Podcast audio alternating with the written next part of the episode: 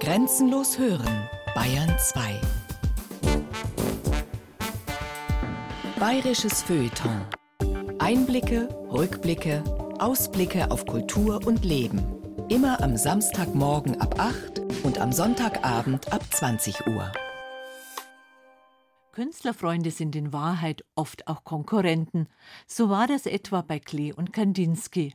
Wenn aber der eine hat, was dem anderen abgeht, und wenn sie sich dann zusammentun und einander ergänzen, dann kann eine solche Konstellation zu einem äußerst fruchtbaren und erfolgreichen Geschäftsmodell werden. So war das bei dem Luftikus und musikalischen Tausendsasser Wolfgang Amadeus Mozart aus Salzburg und dem unternehmungslustigen und ideenreichen Theatermann und Textdichter Emanuel Schikaneder aus Straubing. Mozart und Schikaneder, ein siegreiches Doppel, porträtiert von der Münchner Schriftstellerin Eva Gesine Bauer.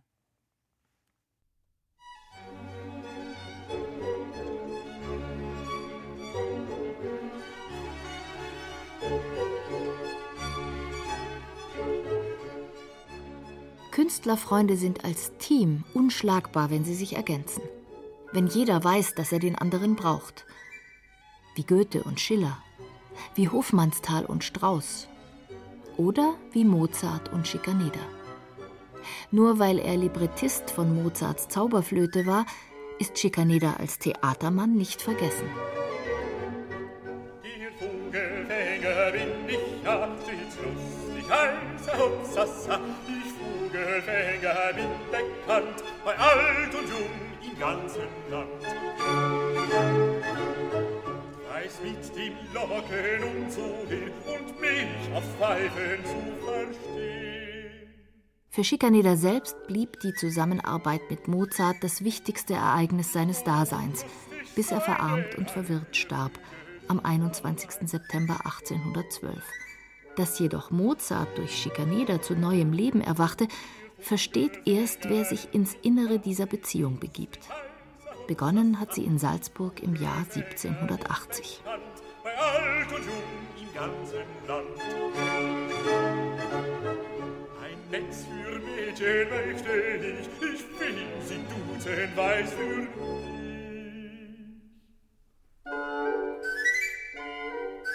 Dann sperrte ich sie bei mir ein und alle Mädchen lehren mein.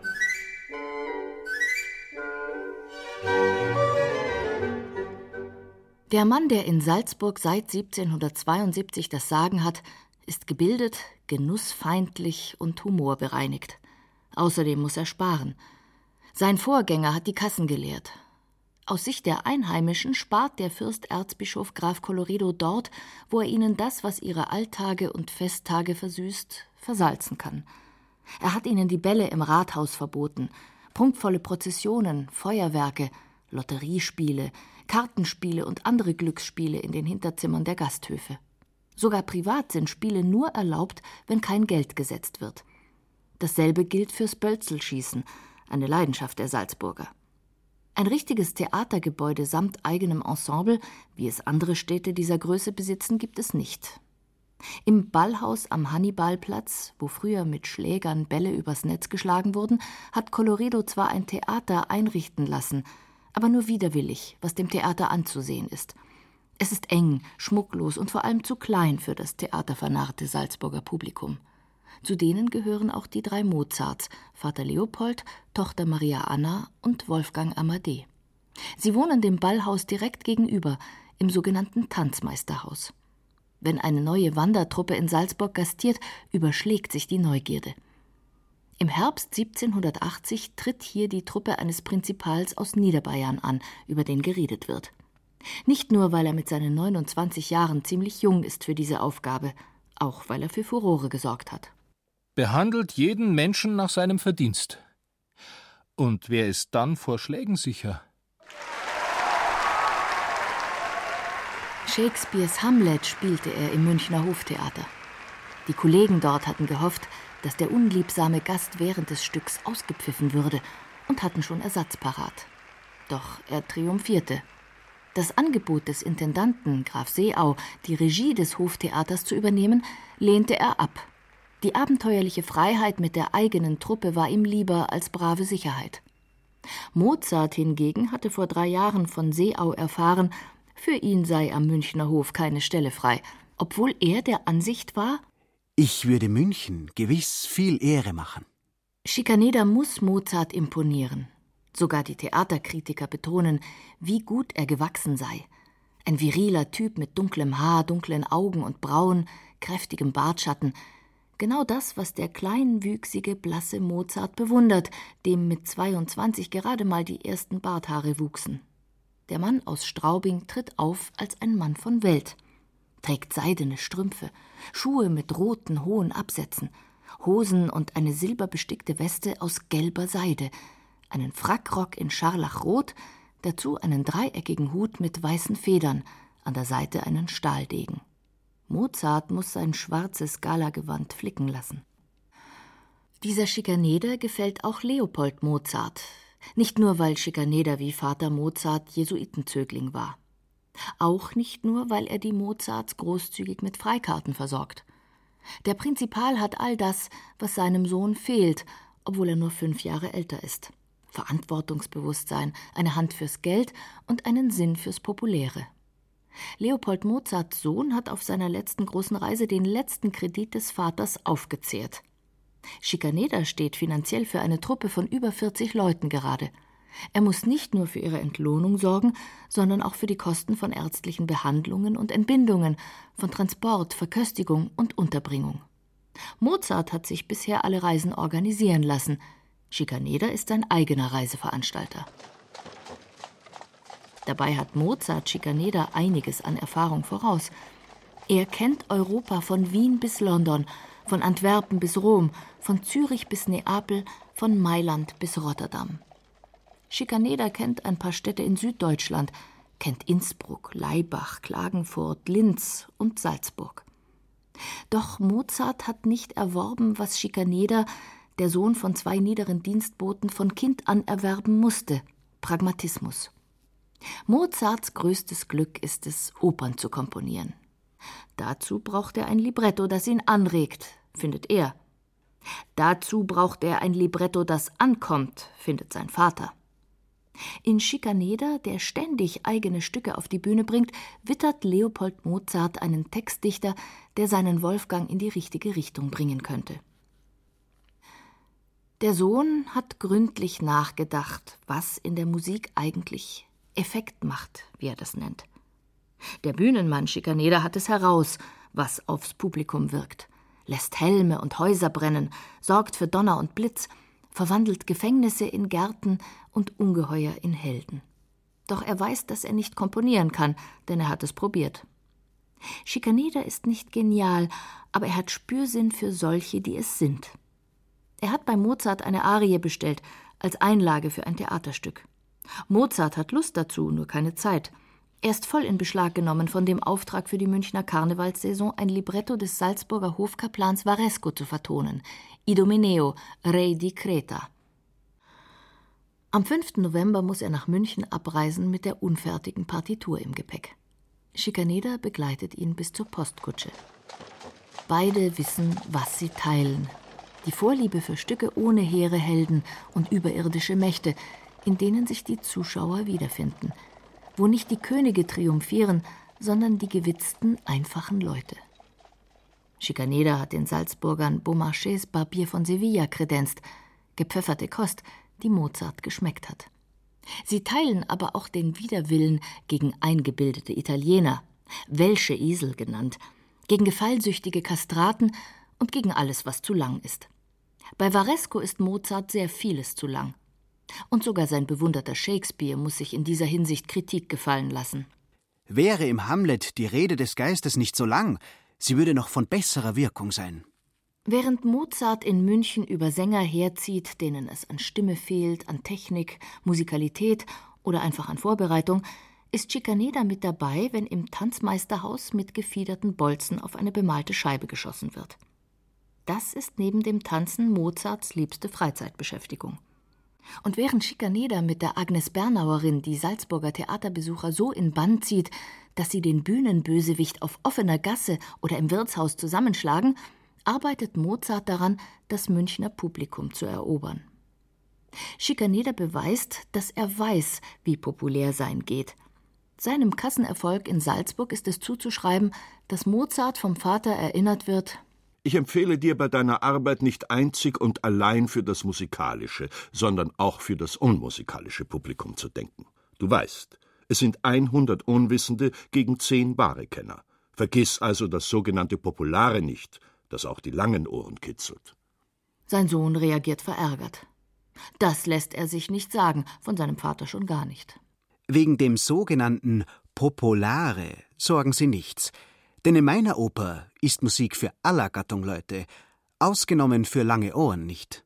Mozart reagiert dennoch. Während Schikaneder den Schluss der Agnes Bernauerin ändert und statt der schönen Badertochter den bösen Vizedom ertränken lässt, kürzt Mozart auf eigene Faust Varescos Text. Vor allem in der Orakelszene, denn die, sagt er, muss eindringen.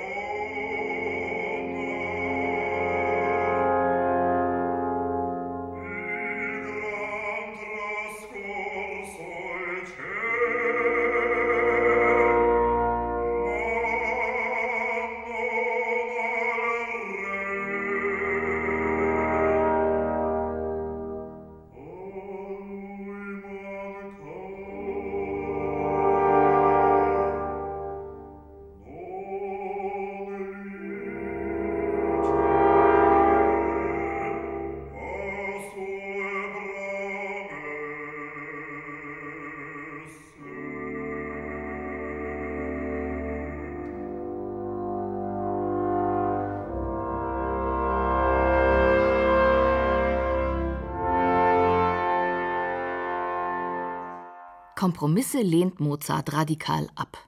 Schikaneder nicht. Ein Praktiker passt sich dem Publikum an. Ein Genie verweigert das. Es macht, was es muss.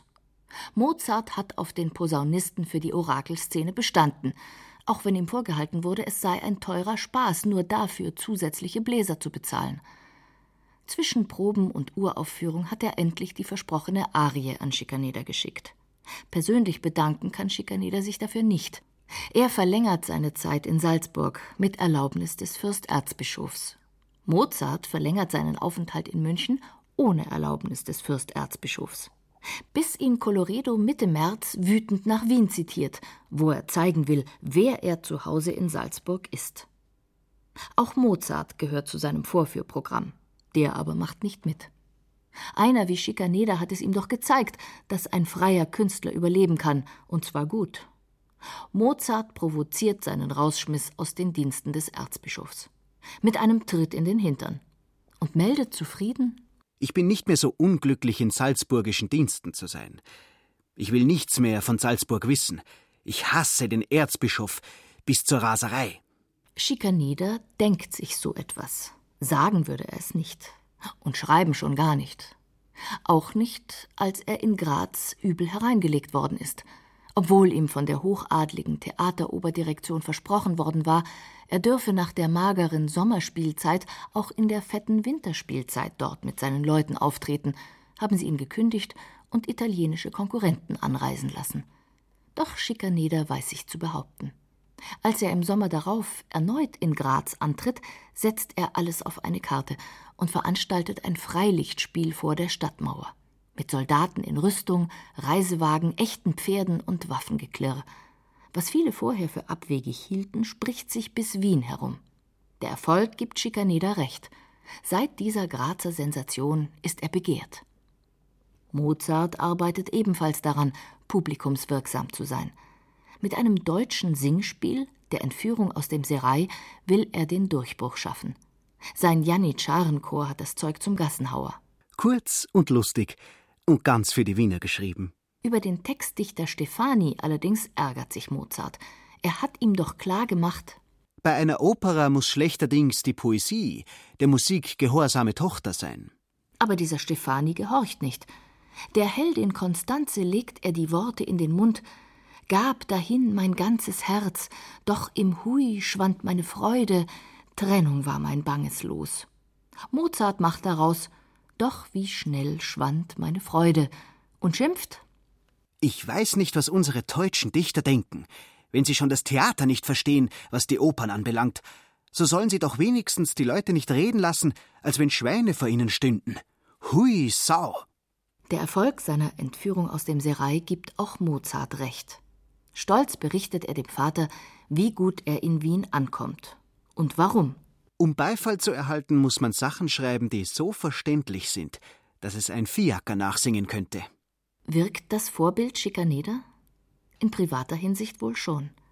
Schikaneder hat sich mit 26 die Ehefrau genommen, die er wollte, seine Kollegin Eleonore Art. Er hat sie allerdings auch betrogen, mit wem er wollte.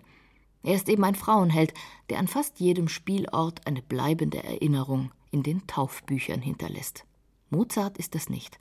Das hat er schmerzlich erfahren. Aloysia Weber hat ihn rüde abblitzen lassen. Nun, mit 26, nimmt er sich die Frau, die er will, Aloysias Schwester Konstanze. Gegen den Willen des Vaters, für den die Weberischen ein verwahrloster Haufen ohne Ansehen und Moral sind. Mozart fühlt sich frei und wohl in Wien. Das ist für mein Metier der beste Ort. Schikaneder ist noch auf der Suche nach dem besten Ort. Er ist in Graz, Buda, Pest und Pressburg gewesen, ehe es ihn ebenfalls nach Wien treibt. Er hat viel hinter sich. Er ist niedergebrüllt und gefeiert, betrogen und reich belohnt worden.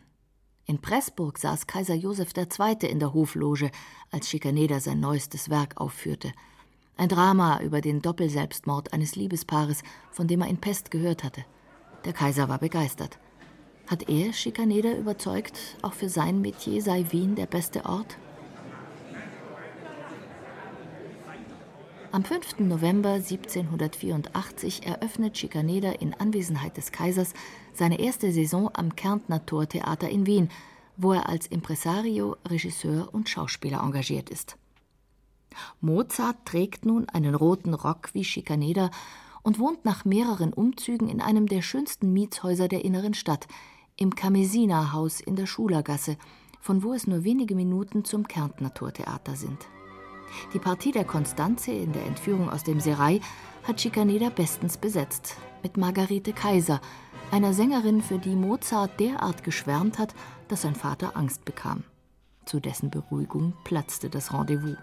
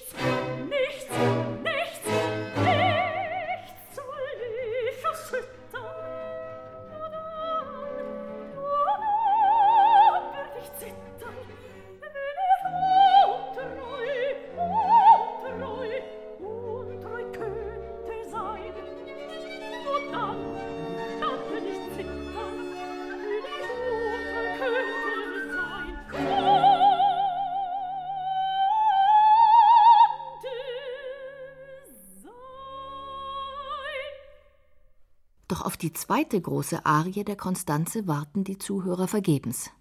Schikaneder hat sie durch eine andere ersetzen lassen, denn das Orchester ist nicht imstande, die Martern-Arie zu begleiten. Kann ein Mozart das verzeihen? Er kann, offenbar. Schikaneder bringt eine Oper von Peter Winter, den Mozart hasst, weil er angeblich dem Vater gegenüber seine Konstanze als Luder bezeichnet hat, und eine Oper von Salieri, Mozarts Konkurrenten und erfolgreicherem Widersacher. Stößt Mozart das auf? Anscheinend auch nicht. Seine Nähe zu Schikaneder ist dokumentiert. Am 14. Dezember wird Mozart in die Freimaurerloge zur Wohltätigkeit als Lehrling ersten Grades aufgenommen, wo er eine Blitzkarriere durchlaufen wird. Und Schikaneder reimt für ihn einen Kettenspruch, wie er für Freimaurerrituale gebraucht wird. Wie solch ein Spruch aufgebaut sein muss, kann Schikaneder nicht wissen, denn noch ist er kein Logenmitglied. Er kann das nur von Mozart erfahren haben. Der beginnt umgehend den Spruch zu vertonen. Doch bevor Mozart Schikaneder zu seinem Librettisten machen könnte, stürzt Salieri vom Höhepunkt des Erfolges ab. Seine Oper Il Rico d'un Giorno fällt durch. Sein Librettista Ponte, dem allein er die Schuld daran gibt, sagt sich von Salieri los und ist nun frei für Mozart, einen attraktiven Partner, denn der ist in Wien begehrt. Als Pianist seiner Werke, nicht als Komponist. Und er hungert nach einem guten Textbuch, weil er als Komponist, nicht als Pianist begehrt sein will. Begehrt ist auch Schikaneder, der im Kärntner Tortheater, wie vom Kaiser gewünscht, ein Gegenprogramm zum Hoftheater liefert. Deutsche Stücke mit und ohne Musik. Sein Haus verbucht viel Zulauf und hohe Gewinne. Zu viel und zu hoch. Denn das bringt Josef II. auf die Idee, dieses lukrative Theater selbst zu übernehmen.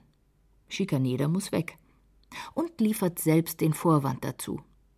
In Paris feiert seit Monaten das neue Stück von Beaumarchais einen Sensationserfolg. Die Fortsetzung des Barbier de Séville, genannt La folle journée ou le mariage de Figaro. Ein Stoff nach Mozarts Geschmack, der seinem Vater erklärt hat: Das Herz adelt den Menschen. Und wenn ich schon kein Graf bin, so habe ich vielleicht mehr Ehr im Leibe als mancher Graf. Es ist auch ein Stoff für Schikaneder. Anders als Mozart, der spontan meist falsch agiert, ist er ein besonnener Stratege. Er gibt das Stück einem Herrn Rautenstrauch zur Übersetzung, der bei Hof Parteienvertreter ist, zuständig für verwaltungsrechtliche Angelegenheiten. Die Premiere wird für den 3. Februar 1785 angesetzt. Theaterzettel sind gedruckt, Proben sind abgehalten, Billets verkauft. Da wird am Tag der Premiere von der Zensurbehörde die Aufführung verboten. Zu brisant dieses Stück, in dem Verlogenheit, Intriganz und sexuelle Gier eines Grafen durch die Schleue seiner Diener entlarvt werden. Doch wenige Tage danach fragt Mozart bereits bei da Ponte an, ob er aus diesem Stück ein Textbuch für ihn machen wolle. Da hat Schikaneder schon seine Abschiedsvorstellung gegeben, mit der er es dem Kaiser nochmals gezeigt hat. Denn er fuhr mit der deutschen Version von Paisiellos Oper König Theodor ein Vielfaches von dem ein, was das Hoftheater im Jahr zuvor mit der italienischen Version kassierte. Trotzdem, Schikaneders Zeit als Direktor am Kärntner Tortheater ist vorbei. Zum Abschied riskiert er, frech wie Figaro, den Kommentar: Man kennt den langsamen Gang der Nationaltheatergeschäfte. Wozu der Sänger unter der Hofdirektion zwei Monate braucht, braucht er unter dem Privatunternehmer zwei Wochen. Mozart würde das sofort unterschreiben. Dass der Kaiser Schikaneder zum Trost einen Posten als Schauspieler am Burgtheater verschafft, ist vordergründig ehrenvoll. In Wahrheit ist es herabwürdigend. Schikaneder wird mit Nebenrollen abgespeist. Was er daraus zu machen vermag, entgeht Mozart und seinem Vater, der auf Wien-Besuch ist, nicht. Als Maler Schwindel in Glucks Oper Die Pilgrime von Mekka, zu der Mozart zehn Klaviervariationen schrieb, zeigt er sein urkomisches Talent und wird zum Helden des Stücks. Trotzdem ist Schikaneder auf der Verliererseite. Auch seine Frau hat er verloren, an einen lungenkranken Theaterdichter namens Friedel, der wenig Ruhm, aber Treue zu bieten hat. Schikaneders Anlauf, ein eigenes Theater in Wien zu errichten, wird gebremst, der Kaiser erteilt ihm die Erlaubnis, eines zu bauen, nicht aber dort, wo Schikaneder es will. Da tingelt er lieber weiter.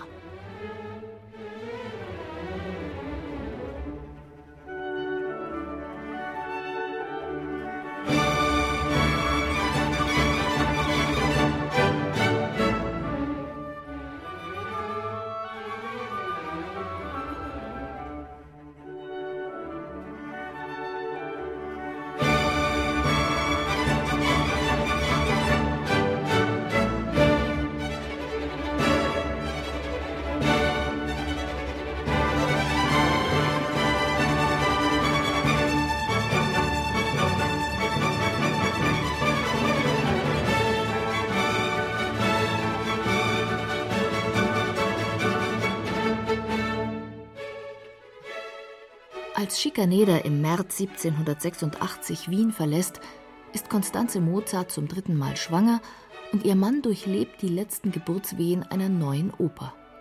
Am 1. Mai, als Schikaneder erneut in Salzburg gelandet ist, geht in Wien der Vorhang auf für Le Nozze di Figaro.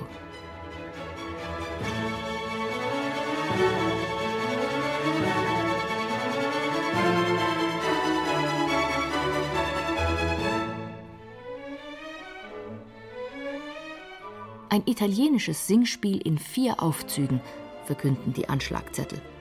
Die Musik ist vom Kapellmeister Mozart. Weder der Name des Librettisten da Ponte ist darauf genannt, noch der des Autors Beaumarchais.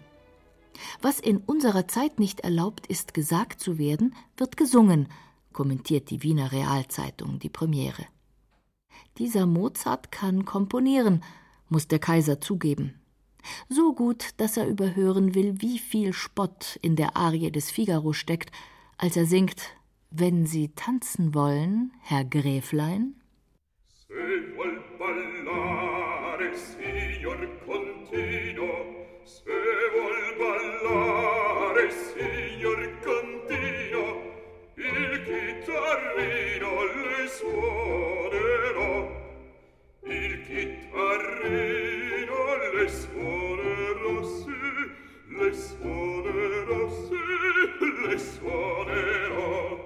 Dieser Schikaneder kann nicht komponieren, nicht einmal kombinieren, muss sein Verehrer Leopold Mozart feststellen, als er in Salzburg das Urianische Schloss hört.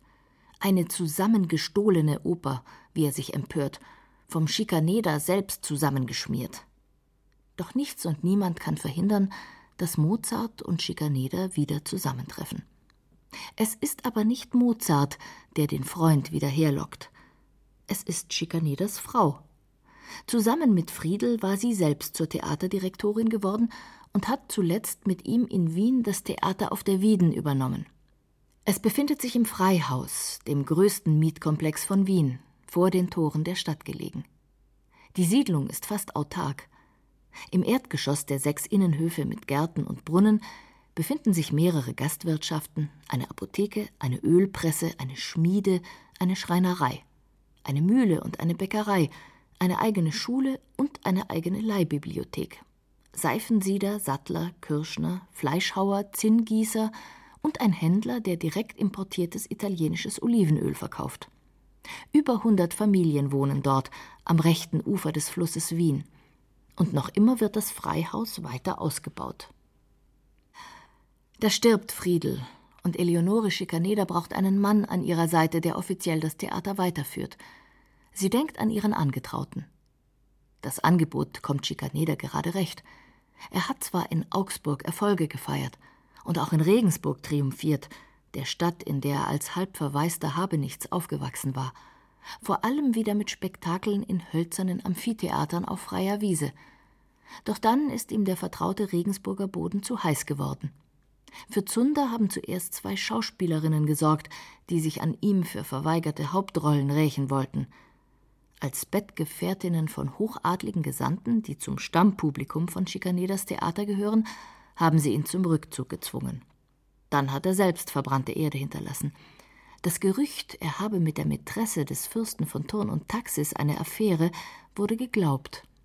Außerdem drohte ihm und seinem Freund, dem Sänger Franz Xaver Gerl, eine Gefängnisstrafe.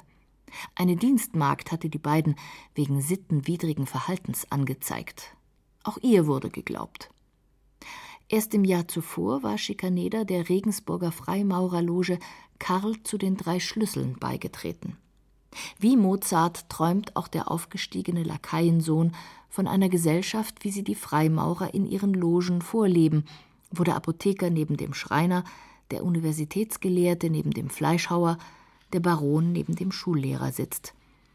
Doch dann hat die Loge ihn wegen eines viel Aufsehen erregenden Vorfalls für ein halbes Jahr ausgesperrt. Schikaneder behielt den Humor und die Nerven. Der Loge erklärte er, unterwürfig im Ton, spottgeladen im Unterton. Habe ich einen Fehler begangen, der der Ehre einer ehrwürdigen Loge zu nahe tritt, so bitte ich um Vergebung. Einen Fehler von der Art, die älter sind als der ehrwürdige Stand der Loge. Wer das Liebesleben des Fürsten kannte, verstand. Und das kannte in Regensburg jeder.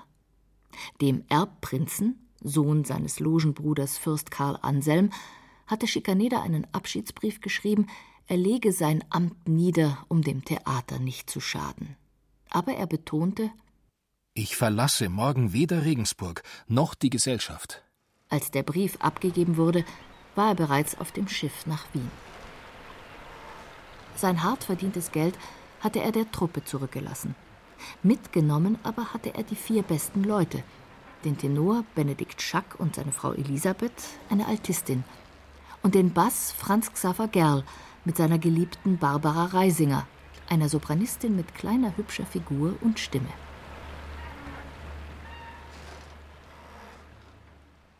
Während Schikaneder den Überblick über seine unehelichen Kinder verloren hat, ist den Mozarts mittlerweile das dritte von vier Kindern weggestorben. Er hat eine weitere Oper mit Da Ponte auf die Bühne gebracht, den Don Giovanni. In Prag ein Erfolg, in Wien nicht. Und in Frankfurt am Main prophezeite ein Rezensent, diese Oper werde bald ganz vergessen sein. Seine Begründung: Die Musik ist nicht populär genug. Nicht erstaunlich, dass Mozart schnell Kontakt zu Schikaneder aufnimmt, dem Mann fürs Populäre. Außerdem ist es naheliegend. Mozart fühlt sich im Freihaus daheim. Ganz ungeniert, seit sein Vater tot ist. In den Augen Leopold Mozarts wäre das Treiben hier so liederlich gewesen wie die Weberischen, von denen bereits drei hier wohnen. Konstanzes älteste Schwester Josepha, verheiratete Hofer, ihre jüngere Schwester Sophie und ihre Mutter Cäcilie Weber. Der Geiger Franz de Paula Hofer, Josephas Mann, ist einer von Mozarts engsten Freunden. Schikaneders neue Welt ist eine, die Mozart braucht. Hier findet er, was er sucht: Gesellschaft, Fürsorge und jene Ablenkungen, die für seine Inspiration unabdingbar sind. Für mich ist es gar nicht gut, allein zu sein. Alleinsein stimmt ihn traurig, und er hat im Trubel mehr musikalische Einfälle als in der Studierstubenstille. Konstanze ist nun zum fünften Mal schwanger und wird von Venenentzündungen gequält. Ist sie auf Kur in Baden, trifft Mozart im Freihaus immer jemanden, mit dem er Kegeln, Karten spielen, Champagner oder Tokaja trinken kann. Schikaneda ist geschickt in jeder Hinsicht. Es blieb ihm nichts anderes übrig, als es zu werden. Mozart ist ungeschickt in jeder Hinsicht. Als großer Künstler muss er es sein. Ein Genie montiert und hantiert nicht. Als Mann sagt er sich wohl, muss ich es sein? Madame Leitgeb hat mir heute das Halsbindel gemacht, aber wie? Lieber Gott! Schikaneder ist in seinem Theater der Vater der Kompanie. Jedes seiner Kinder muss einen Vertrag unterschreiben, wie er in diesem Metier noch nie gesehen wurde, und sofort Schule macht. Damit werden einem Ensemblemitglied zwar die Gagenfortzahlung im Krankheitsfall und andere Vorteile zugesichert, es verpflichtet sich aber zu Vermeidung des Schuldenmachens, Vermeidung aller Kabale, aller Unordnung, alles Zankes, aller Raufereien, Schlägereien, des Nachtschwärmens, Rollenneides und Rollenstreites. Dieser Vater kennt seine Meute. Und seinen Mozart, von dem die eigene Frau sagt, er könne weder Fleisch schneiden noch einen Apfel zerlegen. Und von dem seine Schwester sagt, er sei sein Leben lang ein Kind geblieben. Mein Schicksal ist leider, aber nur in Wien, mir so widrig, dass ich auch nichts verdienen kann, wenn ich will. Ich habe 14 Tage eine Liste herumgeschickt, und da steht ein einziger Name Suiten. Mozarts alte Verbündete, die adligen Kunden, die sich früher in die Vorverkaufsliste neuer Werke eintrugen, sind fast alle abtrünnig geworden. Er braucht und sucht ein neues Publikum, eines ohne Dünkel, ein Publikum wie das im Theater auf der Wieden bei Schikaneder, wo ein Graf möglichst unerkannt bleiben will, wenn er sich wie der Zimmermann mit schwieligen Händen oder die Fischverkäuferin gekleidet in den Geruch ihrer Arbeit auf die Schenkel klatscht vor Vergnügen. Eröffnet hat Schikaneder seine Ära hier mit einem Stück, das zeigt, er schaut dem Volk nicht nur aufs Maul, er schaut ihm auch ins beklommene Herz. Im Singspiel Der dumme Gärtner aus dem Gebirge, Text von Schikaneder, Musik von Jacques und Gerl, hat er in der Titelpartie wieder und wieder das bis auf den letzten Platz gefüllte Haus zum Lachen und zum Weinen gebracht. Mozart geht nach wie vor besessen ins Theater, jedoch mehr als früher in die Theater in der Vorstadt. Nirgendwo gefällt es ihm besser als im Freihaus. Mozart ist auch dabei, als die erste von insgesamt sechs Fortsetzungen des dummen Gärtners auf die Bühne kommt, die verdeckten Sachen. Kurz darauf erscheinen beim Verlag Artaria acht Variationen für Klavier über ein Lied, mit dem Schikaneder jedes Mal Szenenapplaus erntet. Ein Weib ist das herrlichste Ding von der Welt. Wer's leugnet, den schlag ich, dass Goschen ihm schwellt.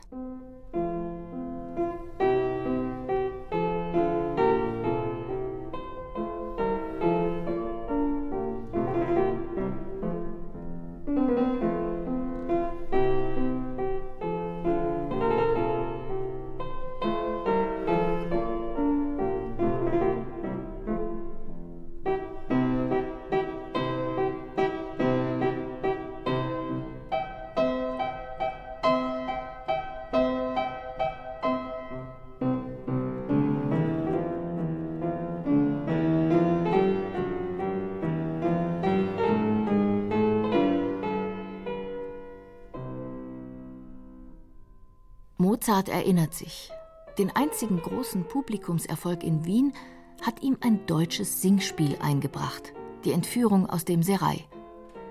Schikaneder kitzelt die Begeisterung für diese Sorte Musik, die jeder versteht, wieder in ihm wach. Und Mozart macht mit bei einem abenteuerlichen Gemeinschaftswerk verschiedener Komponisten auf ein Libretto von Schikaneder. Zwei Stücke steuert Mozart bei, die anderen Komponisten sind der Tenor Benedikt Schack und der Bassist Franz Xaver Gerl sowie Schikaneder selbst.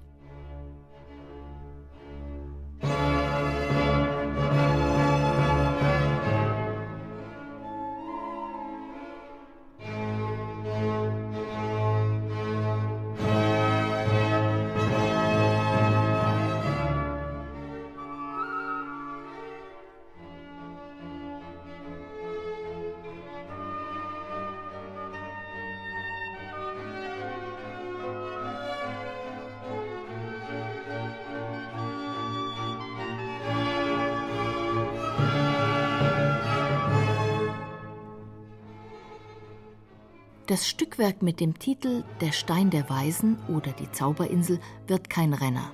Aber es hat Mozart Spaß gemacht und ihn wie Schikaneder auf die Spur einer Mode gebracht, mit der sich derzeit in Wien die Häuser füllen lassen. Angebliche Geheimlehren auszuplaudern. Denn die Leute gieren nach Mysteriösem, das ablenkt von den blutigen Ereignissen der Französischen Revolution in Paris. Sie schreien nach Zauberopern und Freimaurerstücken, nach Fantastischem und Mystischem. Und die Vorstadttheater bedienen sie damit. Der Ponte hätte sich kaum für einen solchen Stoff erwärmen können, aber den entlässt Kaiser Leopold II. im Januar 1791 ohnehin fristlos. Mozart hat mehr als genug zu tun. Im letzten Moment wird ihm angetragen, die Festoper zur Krönung des Kaisers zum König von Böhmen in Prag zu komponieren – den Auftrag für einen anonymen Auftraggeber eine Totenmesse zu schreiben, nimmt er ebenfalls an. Sogar die verhasste Aufgabe, für eine Orgelwalze zwei Stücke zu schaffen, die ein windiger Unternehmer im Mausoleum für den Feldmarschall von Laudon abspielen will, in einem Tempel aus Holz und Pappmaché mit viel Pomp und ohne jeden Geschmack. Mozarts finanzielle Lage ist bedrohlich. Seine Freimaurerbrüder Puchberg und Hofdemel an die er ständig Bettelbriefe richtet, dürfte er nach den Regeln des Ordens keinesfalls anpumpen. Vom Adel fühlt er sich verraten. Sein ehemaliger Mäzen und Reisegefährte, der steinreiche Fürst von Lichnowsky, geht nun wegen nicht zurückgezahlter Schulden gerichtlich gegen ihn vor. Jeder sieht es, Mozart hat sich verändert. Schikaneder hat die Perücke vor vielen Jahren abgelegt. Mozart tut es ihm nach – und lässt sich nun mit seinem dunkelblonden Haar porträtieren. Schikaneder hat ebenfalls finanziellen Ärger.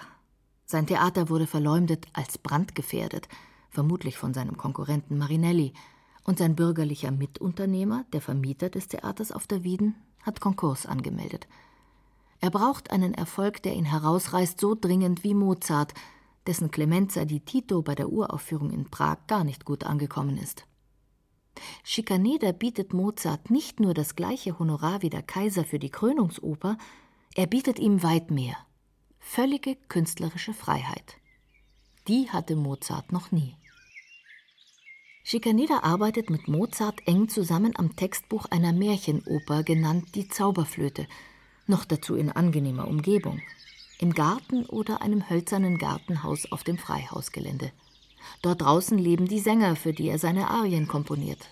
Seine Königin der Nacht, die Schwägerin Josefa Hofer, sein Tamino, Benedikt Schack, sein Sarastro, Franz Xaver Gerl, seine Papagena, dessen Frau Barbara, der erste Knabe, Schikaneders Nichte Nanni, und natürlich sein Papageno, Schikaneder selbst.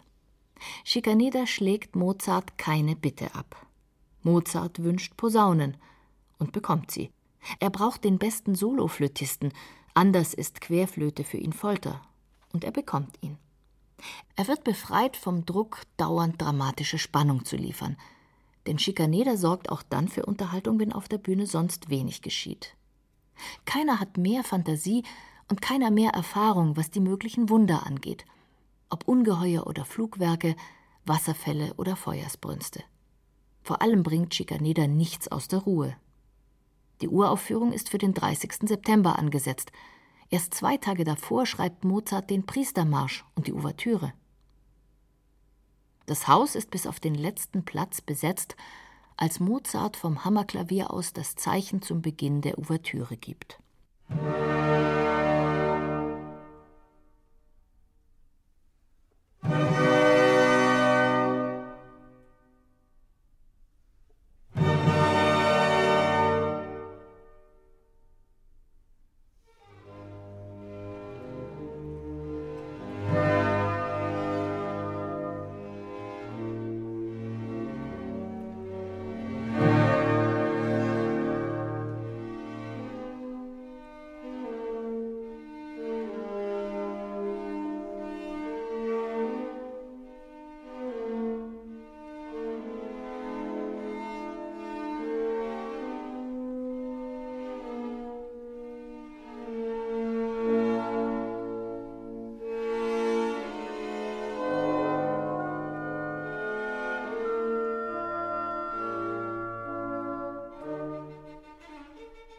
Mozart ist nervös, wie Zeugen berichten, obwohl Schikaneder jedes Detail des Ablaufes festgeschrieben hat, wann der Donner erklingt, wo der Mondstrahl hinfällt, wo die Knaben schweben.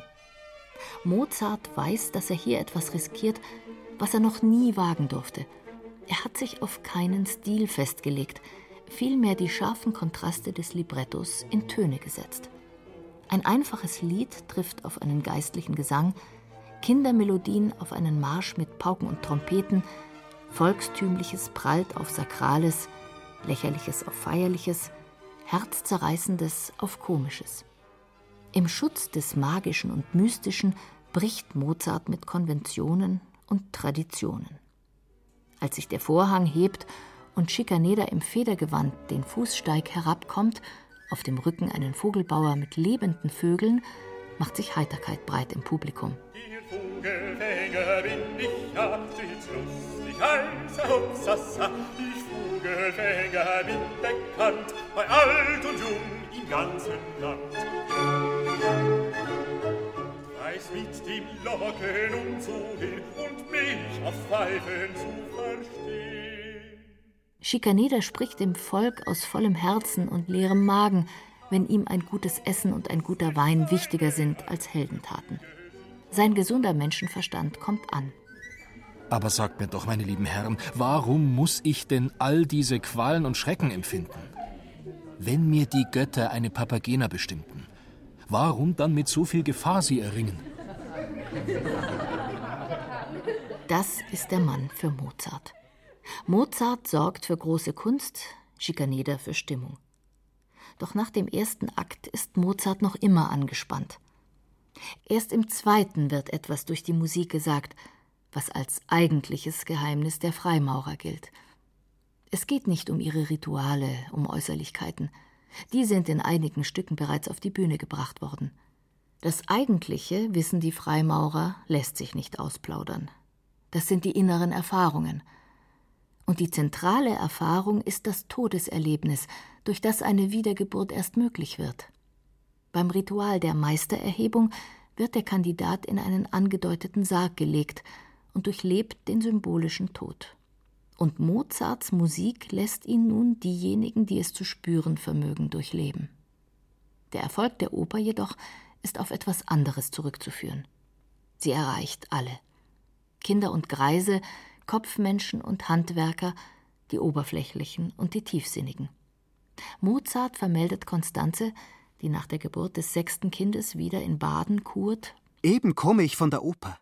Sie war ebenso voll wie alle Zeit. Was mich aber am meisten freut, ist der stille Beifall. Man sieht recht, wie sehr und immer mehr diese Oper steigt. Wie hoch erlebt Mozart nicht mehr. So wenig wie das, was aus seinem jüngsten Sohn Franz Xaver Wolfgang wird, den Konstanze später nach dem Vater Wolfgang Amadeus nennt. Mozarts überraschender Tod, zwei Monate und fünf Tage nach der Uraufführung, zerschlägt alle Pläne und Hoffnungen. Zurück bleibt ein Schikaneder, der über seiner Verzweiflung nicht vergisst, den Freund auf die einzige Weise zu ehren, die ihm entspricht – indem die bereits vollendeten Teile des Requiems bei den Exequien in der Michaelerkirche aufgeführt werden. Auf welche Gefahr er sich damit einlässt, ist Schikaneder bewusst. Konstanze wird ihm nicht verheimlicht haben, dass der anonyme Auftraggeber sich das alleinige Aufführungsrecht hat zusichern lassen. Doch Schikaneder bleibt, was er war. Ein Mann, der Mozart brauchte, um nicht vergessen zu werden. Und den Mozart brauchte, um seine Visionen wahr werden zu lassen.